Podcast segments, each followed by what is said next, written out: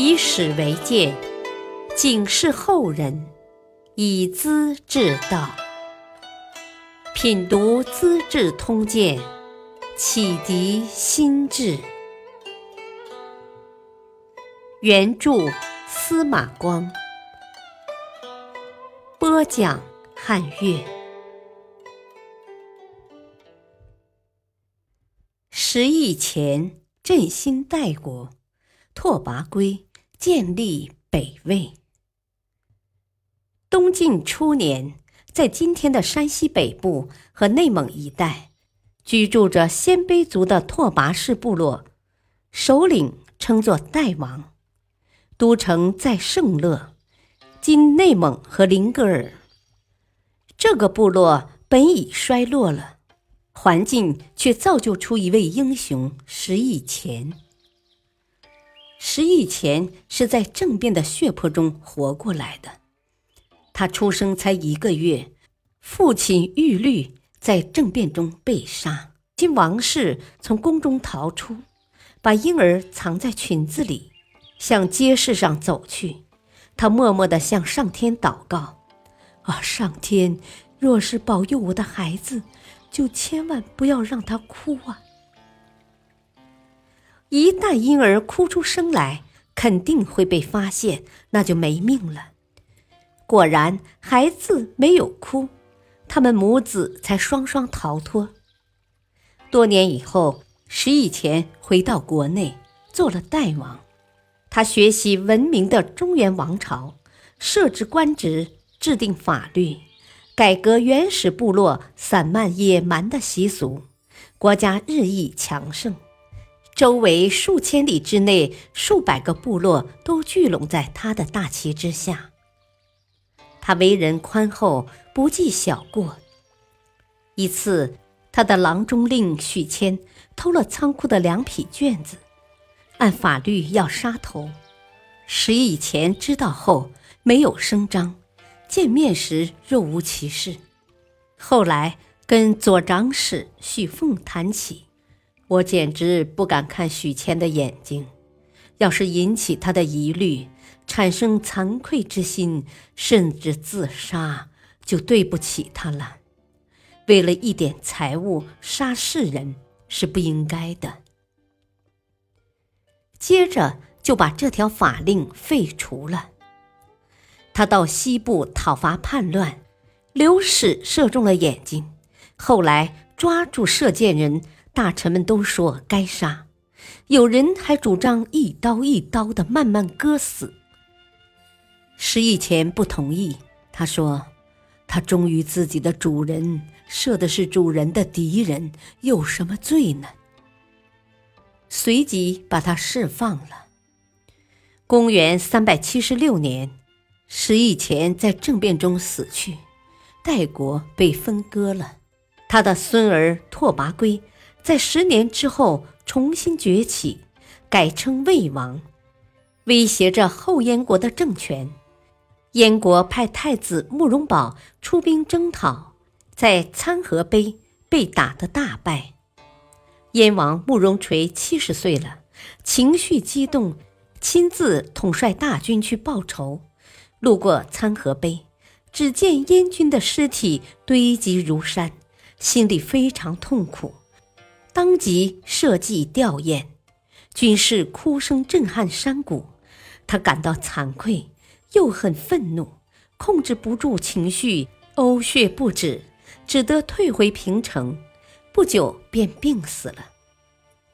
太子慕容宝品格不高，后母段氏曾多次提醒慕容垂，要他早做安排，废掉太子。可是太子把父亲周围的人哄得团团转，都说他很贤明。燕王死后，他继承王位。不久就派兄弟告诉后母：“啊，你经常说我当不好国王的，我不是当上了吗？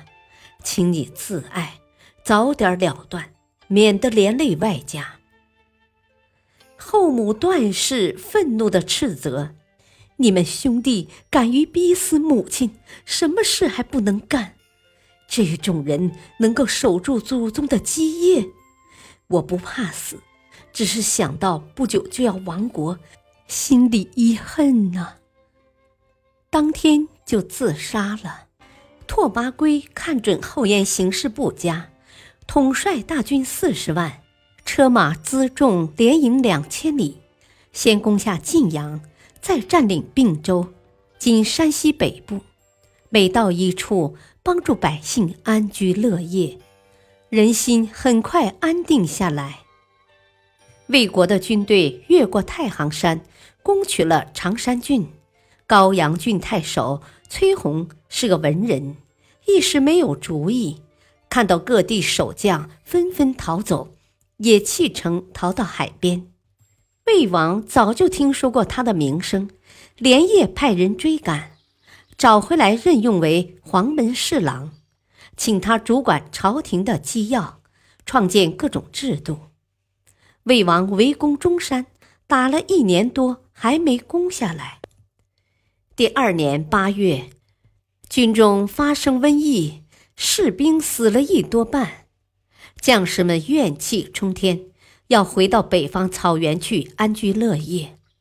他坚持不退，人要死是命运的安排，谁也阻挡不住。天下到处都有人，只要我会用。还怕没有军队吗？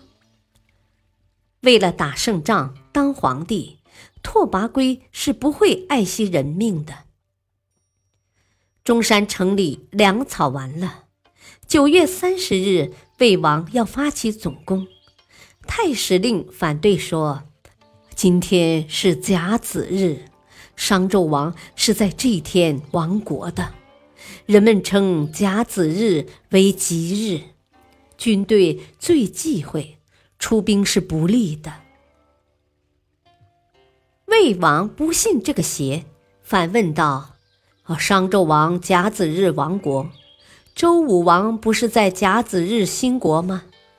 你怎么只看到不利，看不到吉利呢？”太史令傻了眼，无话可答。